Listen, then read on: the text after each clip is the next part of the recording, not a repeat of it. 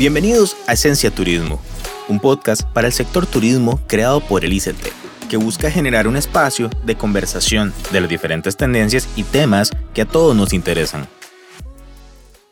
Hi, everybody. My name is Carolina Trejos. I am the Director of Marketing for the Costa Rica Tourism Board. And we're here to talk a little bit about um, nautical tourism.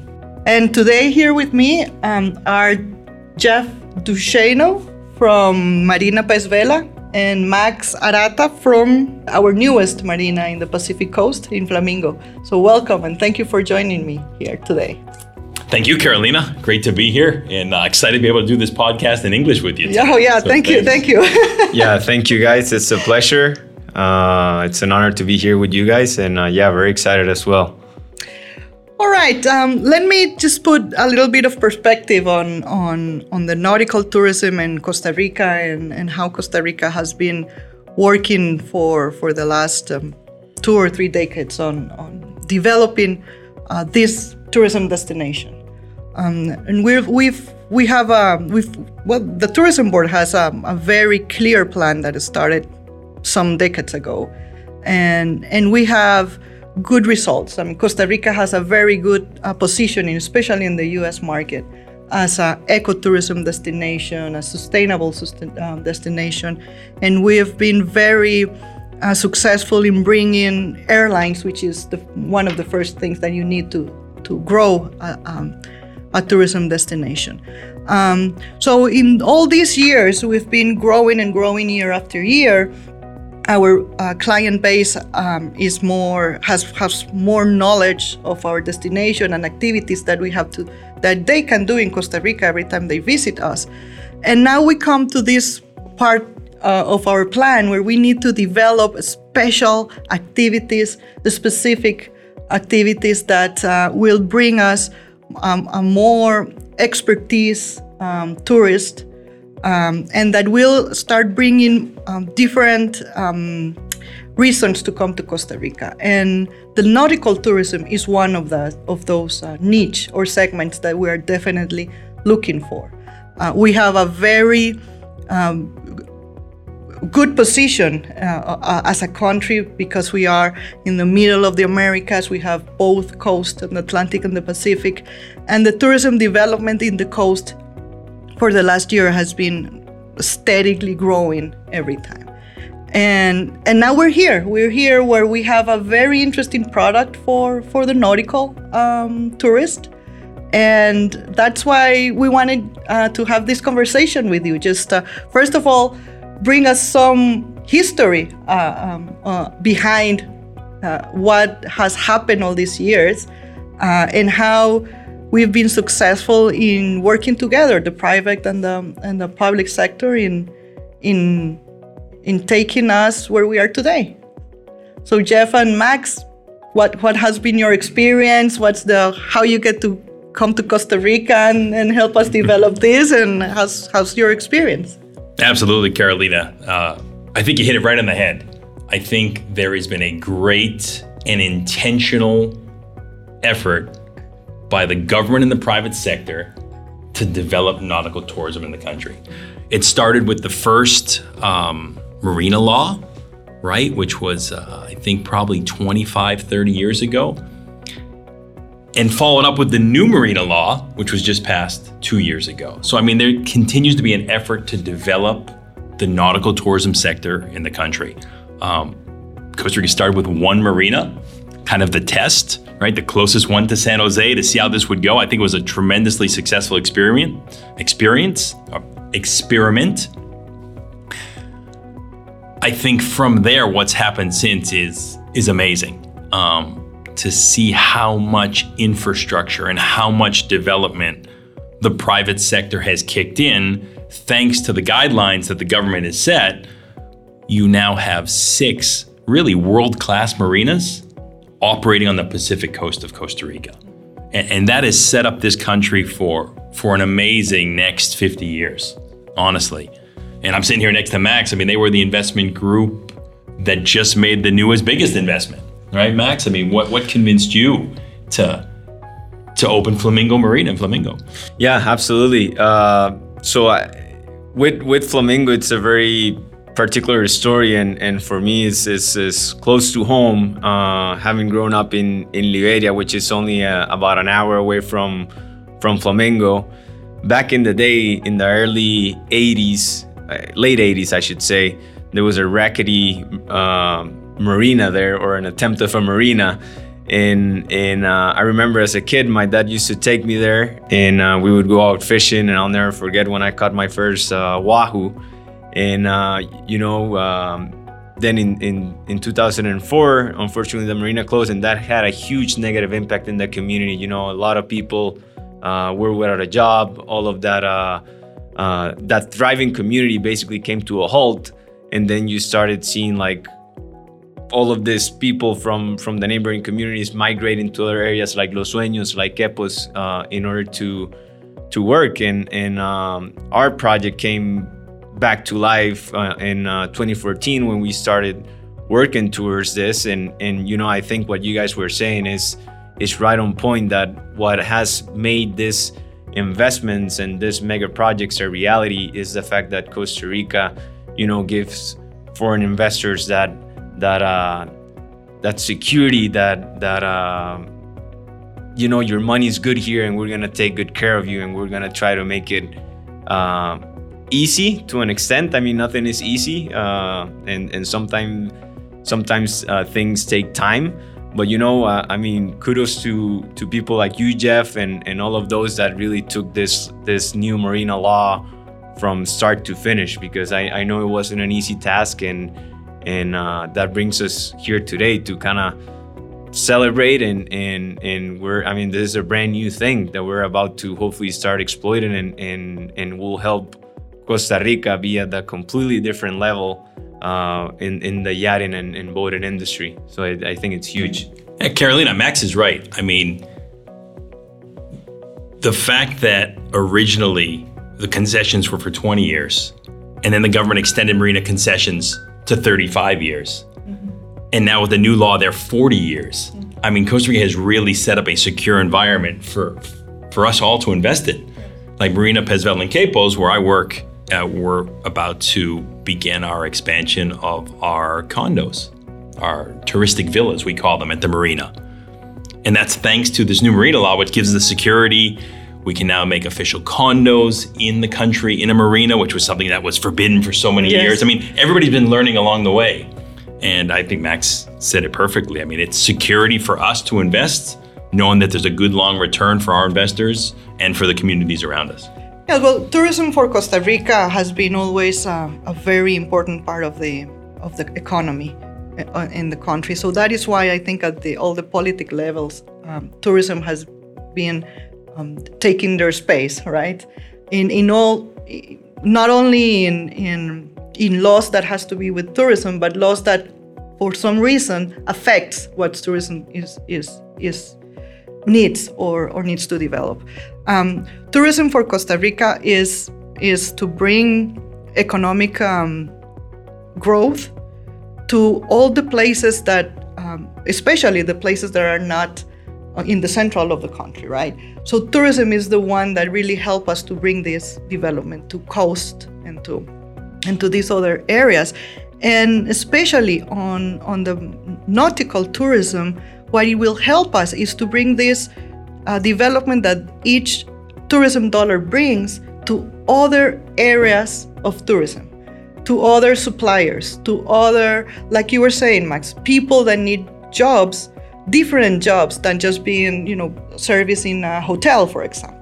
So it's more specia- specialized and it will bring a lot of education to these areas as well. So that is why this um, law has been developing or changing for the good uh, because that um, positive impact is is really easy to to see, to manage, to to to have metrics on it, right? Absolutely. And you know, we've we got a 10 year head start on Flamingo, so I can tell you what the future is going to be for Flamingo in that community because Quepos 10 years ago and what it is now with the marina. And it's not not just the direct jobs that the marina creates, right? It's all the captains, mm-hmm. all the crew, all the support network, all the services that that boats and yachts need. It's a very service intense industry, which is a good thing for our communities because our our young and growing and educating population are learning trades and skill sets that boats and yachts need. And that's creating additional jobs. And then you add the restaurants and you add the other tours. I mean, you know, there's probably, you know, 700 people now working in and around Marina Pez Vela and one way or Quepos. another, I mean, yeah. that, that's a it's a big impact in a community of only 30,000 people, which is Quepos. Yeah, and another thing that always happens in Costa Rica, which which we've been uh, we have been well known for, is that we're very creative in in terms of developing new products. Right, thirty years ago, the canopy, you know, experience, for example, was was almost born here in Costa Rica. So our people will start thinking of ways of different ways to bring products to all our visitors and that will bring again we'll have more jobs and more you know more economic impact and more education and more and more reasons why to come to Costa Rica, right? At- At Absolutely, the end, that's what we absolutely. do. Put that. and and I think that's that's very accurate because I mean this is not just one thing that makes it happen. I think it's a combination of factors and I mean capable workforce is is something that we have here. I, I mean you hear it when when you see this like new shop setting up for business. I mean you always they they always uh, compliment the the work ethic of of our Costa Rican people. You know they always have a good attitude about it. They always have a big old smile on themselves and and you know I, I mean now in our school system i mean a lot of people have a decent level of english which which is huge i mean we've we've uh, primarily always catered to the north american tourism and and uh, i think that's that's paying off and now we're actually harvesting what what we've been uh, you know planting for so many years. So So, so what do you, what do you think is the, the reasons why um, a boat owner or somebody that wants to come here and do nautical tourism should think that Costa Rica is the place to be or to come or to bring the boat? Absolutely. No, no, it's a great question. And I think the fun thing about the answers is there's so many. I think you said at the beginning there's two coastlines, right? So whether you're on the Pacific side or the Caribbean side, there's places to go and navigate, which is awesome. I think number two, you really have an amazing climate in Costa Rica, right? You can basically navigate 10 months of the year in great weather, right? With maybe the exception of September and October being the two most complicated months climate wise. a little rain over there. But we need rain to be a green country, right? But absolutely. Oh, yeah. It has its benefits. For the as well. Oh, forest. yeah. But I mean, there's very few places in the world that have a 10 Yes. month or longer, you know, nautical tourism season. You have that. The water conditions here are unlike most people have seen. Like, I don't think there are many other places in the world that have as flat and as calm waters as we do in Costa Rica.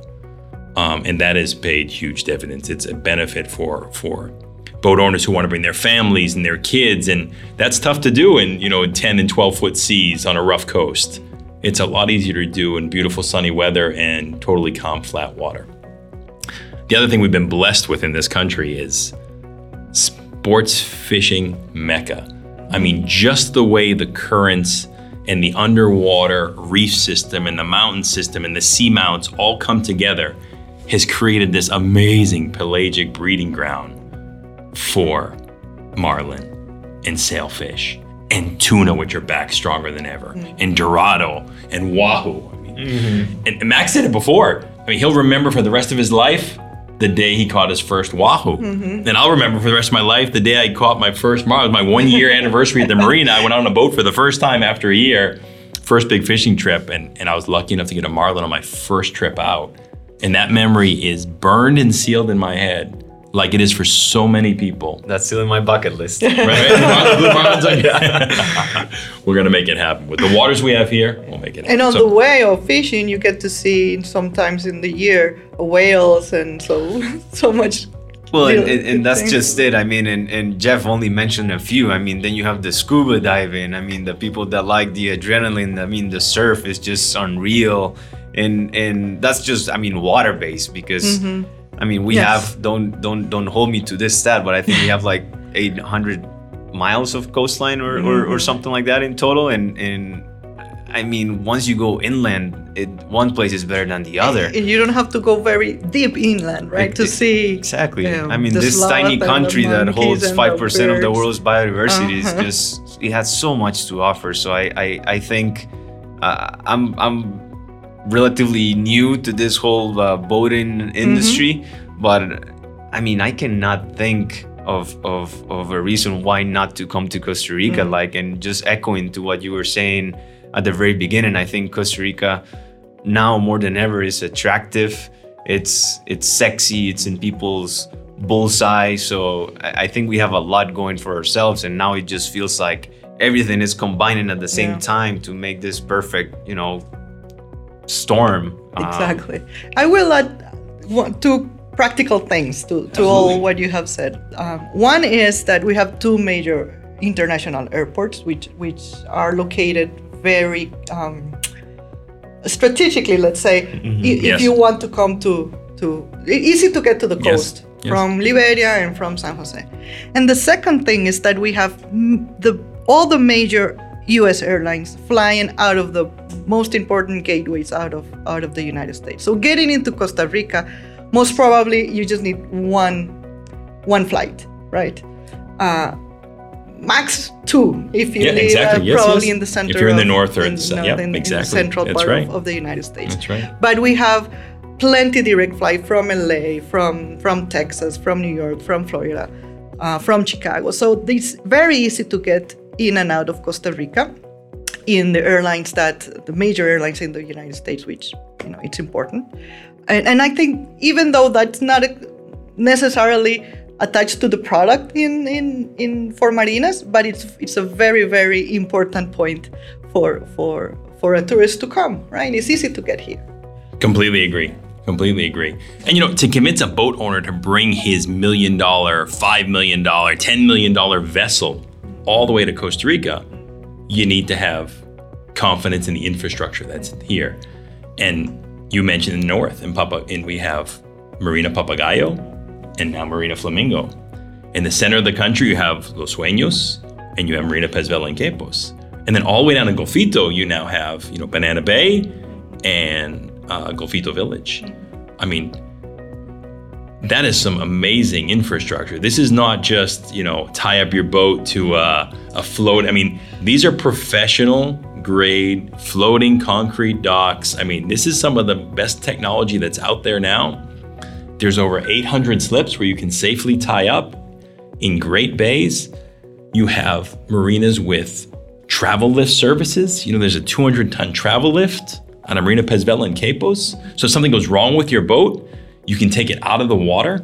Um, it's the only one in Central America on the Pacific coast. I mean, those are things that give a layer of confidence to the boat owners to bring their vessels to the country. So, I mean, we could do a whole podcast just on all the reasons why Exactly. you, the listener, right now need to bring your boat to Costa Rica. So we got we got good connectivity, air connectivity. We got great infrastructure, and we have a great destination to enjoy a couple of days here in Costa Rica. So we've we've um, we've spoken on the attractiveness of the destination and easy to get here. We we spoke a little bit about the infrastructure and that we do have an infrastructure for for for these kind of, um, of tourists and boat owners and all that stuff. Um, what, what do you think is the next step? Where Costa Rica needs to you know to make sure that we are known for right now for for for this segment. Mhm. Good question. I, I like we talked before. Sports fishing. I think we've consolidated our position as a country with sports fishing. I mean, there's 10 to 15 really world class tournaments. The offshore world championship is here every year. I mean, if you want a, one more validation that you're the best country in the world to fish, I mean, the offshore world championship comes here because of the fishing, because of the quality of the charter boats, the quality of the captains and crew that are on those boats. It's an amazing experience. So I think from sports fishing side of it, I think we have that, you know, pretty under control. I think the new aspect of Costa Rica, which gets very exciting and, and sexy was the word that Max used a little while ago, is is the super yacht industry, the mega yacht industry. Right? When we say a super yacht, we're basically talking vessels that are over 80 feet or 24 meters. Um, These are cruising vessels. They primarily hang out in the Med during the winter. Mm-hmm. And then for the summer, they all come. Excuse me, I get that reversed. These are the boats that primarily in the summer, right, are hanging out in the Med. And then when it goes winter in Europe, they bring their vessels over and they stay in the Caribbean. And these boats go back and forth, Med Caribbean, Med Caribbean. And they're building 350 to 400 vessels of this size every year. And there's not enough space anymore in the Caribbean and the Med. And a lot of these folks are looking for something different. They've done it for 10 years. They're going for where else can we go?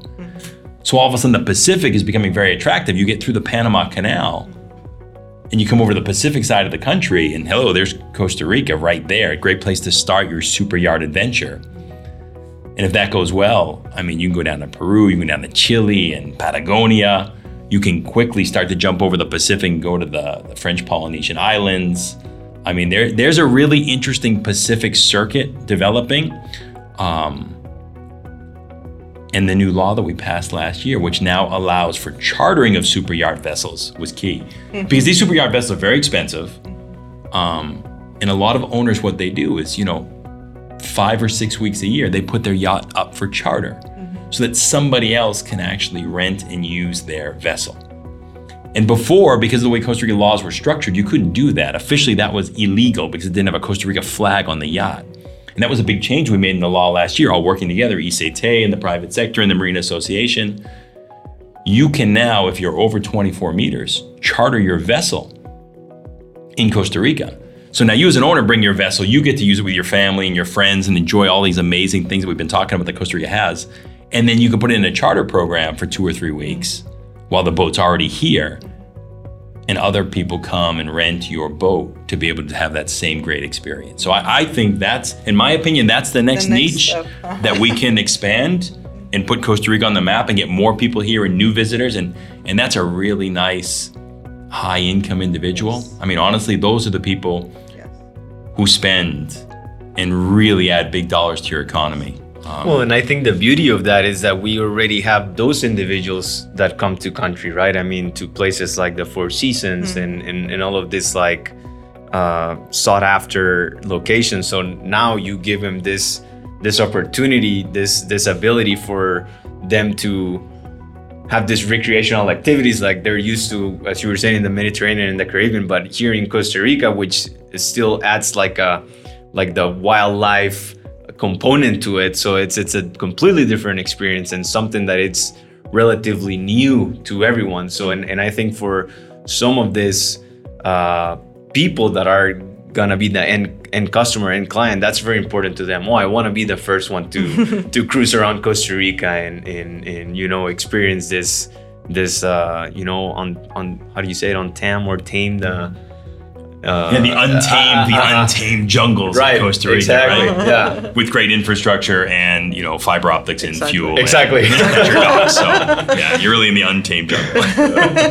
so so no completely agree i, I mean I, I think this new law and that's just just one part of it i mean that's that's just from the from the client perspective but from our perspective as you were explaining i mean from the developer and, and investor perspective it, it, it also was beneficial because now it, it in a way it changes our business scheme and and, and and and how do you how do you put things together? I mean now we have longer concessions. Now we can actually sell real estate in in our property. So that completely changes the whole structure. So i i think this this new law uh i mean really brought a lot of positives that are gonna change our industry and and for years to come. I mean sky's the limit So if if I am uh, a owner of this um, boat yachts, um, is it is is it easy for me to to manage everything to bring my boat here to Costa Rica? Is it is it something easy?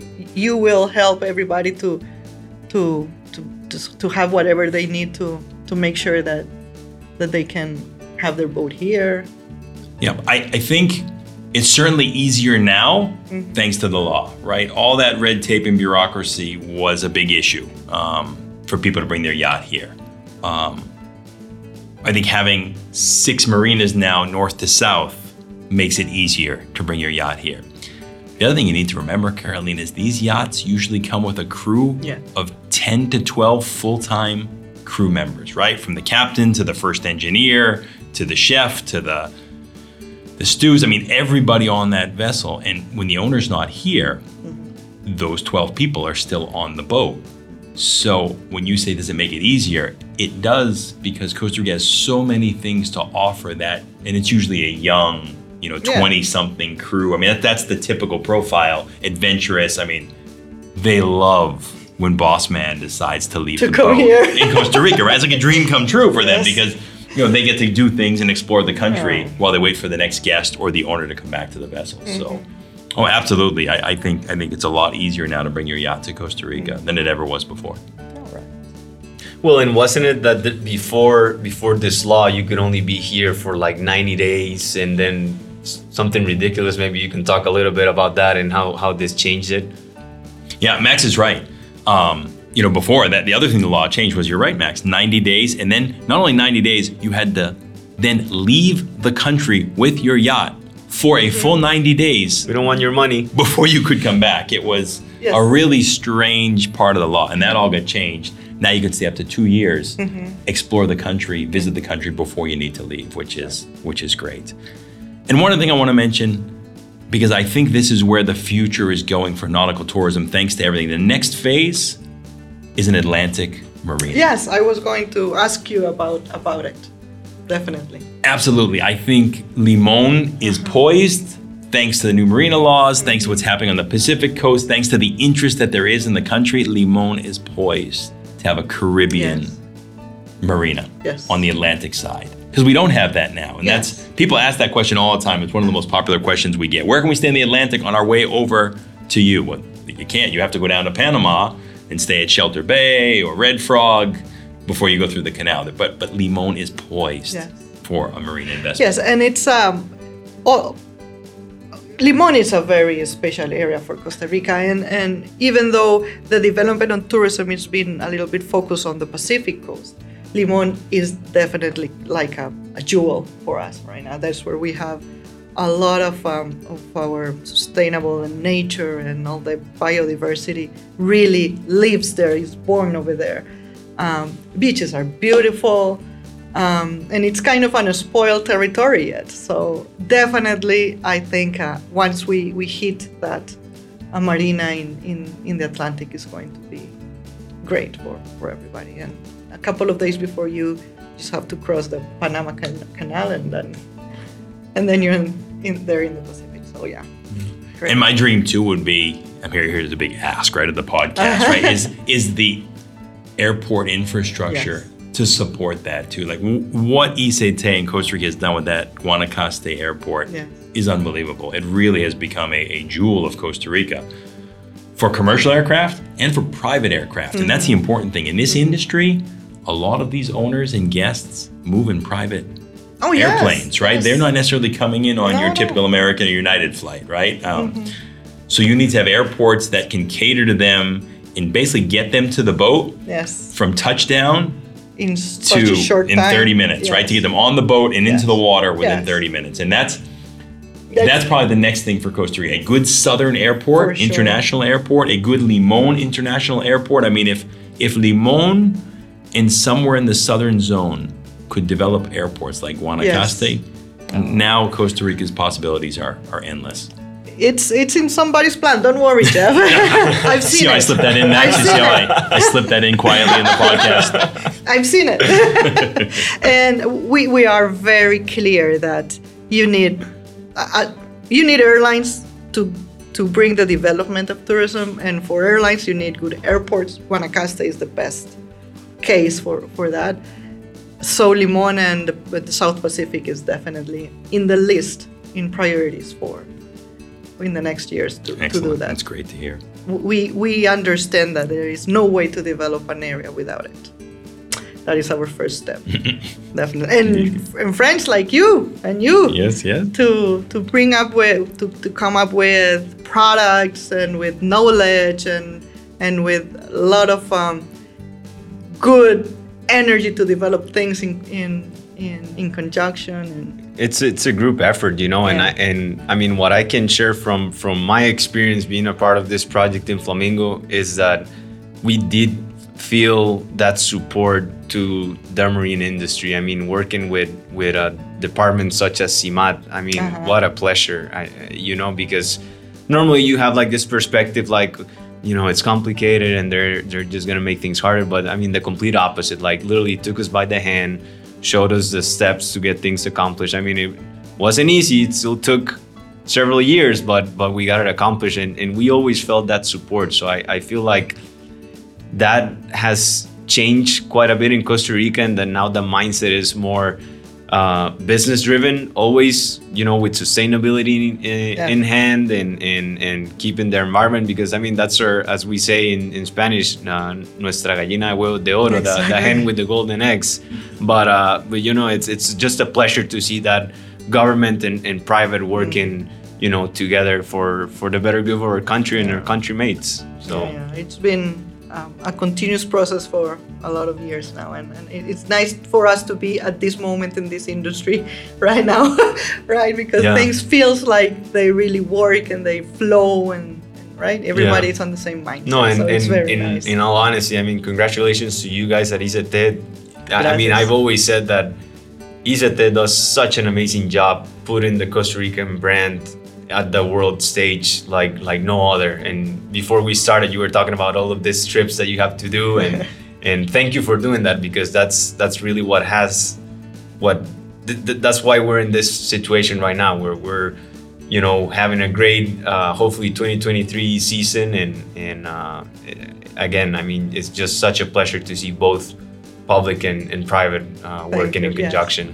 Conjunction I mean, Carolina, you've basically made Max and I rock stars at the Fort Lauderdale Yeah. boat show. yes. Right? Like we're in the Costa Rican booth. I mean, people are coming up to us and everybody's talking about oh, Costa Rica. And and they're screaming pura vida so we feel like rock stars is when very some nice. of these is boat shows. nice. And, to- and thanks another to thing efforts. is very interesting when you go out of the country and you start listening what everybody said about Costa Rica and places that they have visited. I've never been there. I need to. I need to go there. That's why I need to go and fish with you next time. Absolutely. You heard it here. Carolina Treos, the new fishing sensation in Costa Rica. Definitely. well, guys, we need to start um, wrapping up. So, just um, I'm gonna give you a couple of minutes to every to each of you to kind of um, share with us our your your your thoughts and and what do you think that uh, we should be moving and and how would you um, give me kind of tips for me in my work to go and get to all these people that are uh, listening to us and convince them to come to Costa Rica and, and give us a, a try. Give us a yeah you know I, I i always like to say that i mean coming to costa rica is like no different than flying within the us like you were saying it's a, it's an easy easy flight i mean as soon as you land you're being greeted by someone with a big smile that is genuinely uh, there to help you and to greet you. Um, you know we we have that that combination of, of still being authentic and, and still being you know third world country-ish in, in some aspects but but with that you know uh, high level of service I, I mean good infrastructure good amenities. So i mean for for those who are listening and have been here you know this is hitting home. You know exactly what i'm referring to. And for those who haven't been here you have to check it out. I, I mean if, if you get Co- costa rica five days of your life you you won't regret it. And it's it's gonna be something that you'll remember for the rest of your life. I mean the place is is is beautiful. The the cuisine is is is amazing. And and as jeff was saying i mean from from a boating perspective whether you're into the fishing the the scuba the surfing or or just the recreational it's it, it has so much to offer that uh i'm i'm actually in a way surprised that that uh that we don't have more people really because it's it's it's it's really a, um, a one-stop shop in in my opinion It's a great recap that, that Max does. I think you said it perfectly. I think whether you're a general tourist or a boat owner, and for the first time you're looking to get outside your comfort zone, Costa Rica is a great place to make that jump for all the reasons that Max just said. You're going to find the infrastructure, the safety, um, the kindness of the people, the services you need for your boat and for your family are right here waiting for you. And I think the what you're going to see from the water, whether it's the fish you're catching off the back of the boat or these beautiful anchorages and mountains and volcanoes and jungle-looking landscapes, you're in for something really special. I, I will add that for, for everybody that um, just go and look for Costa Rica on the map, and you, you're going to see that we are a really small country, and that is very good for us because we're still a destination, still a destination that is you don't feel like crowded, right? It's a small country where you can go from one coast to another easily. Uh, you can get to you, you are on the coast, and in a couple of hours you are up in the mountains, in the rainforest. So there are a lot of activities, as you were saying, Max, that, that you can do in five days. Um, it's a small country, very close, uh, very secure, uh, with with a lot of amenities and, and, and things of the first world, as you said. even though we're here in the middle of Central America. we're lucky. We're lucky Yeah. to be from here. Very blessed. For sure. So, well, thank you very much, guys. Um, I hope we can do a second part of this uh, in a couple of months after I go on fishing and then. You can share your experience on air, my a whole, whole podcast on Carolina's fishing experience. Exactly.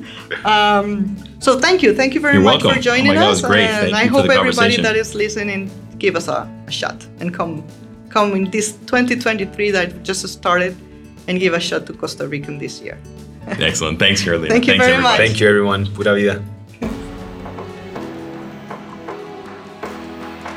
Esencia Turismo es una iniciativa del ICT que busca llevar al sector siempre hacia adelante. Nuestra meta es lograr brindarle herramientas de conocimiento para que usted y su empresa o emprendimiento logren hacer que este país se quede en la mente de los corazones de quienes nos visitan. Por favor, comparta o distribuya este podcast en cualquiera de las plataformas donde lo haya escuchado y ayúdenos a crecer. Siempre su opinión va a ser muy útil para todos.